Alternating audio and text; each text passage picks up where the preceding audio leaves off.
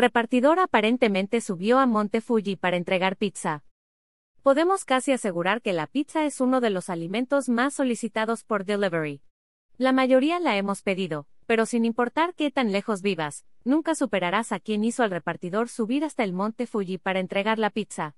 Según la política de muchos negocios que venden pizza, a la hora de la entrega, después de los 30 minutos el producto es gratis. Algo que esperamos no haya aplicado al repartidor que tardó seis horas en llegar con su pedido. Hasta la cima del Monte Fuji. Repartidor aparentemente subió a Monte Fuji para entregar pizza. En Internet se viralizó el supuesto caso de un repartidor que subió hasta el Monte Fuji, en Japón, para entregar una pizza a un cliente.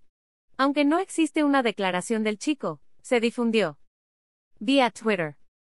Una foto de un chico con la mochila de Domino's Pizza.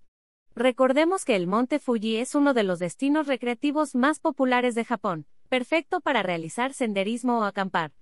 Sin embargo, tiene 3,776 metros de altura, lo que la hace la cumbre más alta del país.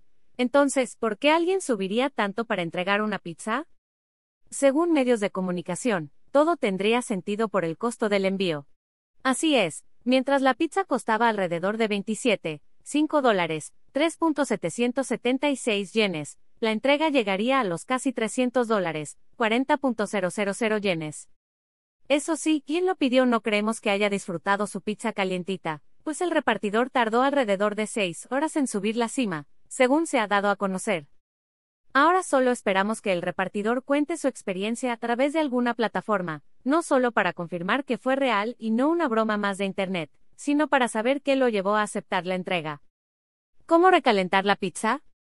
Si tú también tuviste que esperar más de lo deseado por tu pizza o deseas comerla al día siguiente como recién hecha, existen diferentes formas de recalentarla, aunque una de las más sencillas y efectivas es en sartén.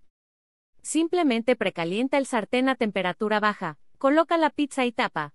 Deja calentar alrededor de 8 minutos, hasta que el queso esté fundido, los ingredientes calientes y la base ligeramente crujiente, sin quemarse.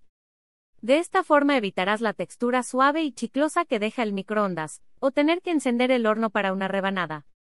¿Hasta dónde serías capaz de llevar un pedido si fueras repartidor? Definitivamente, este chico llegó al límite.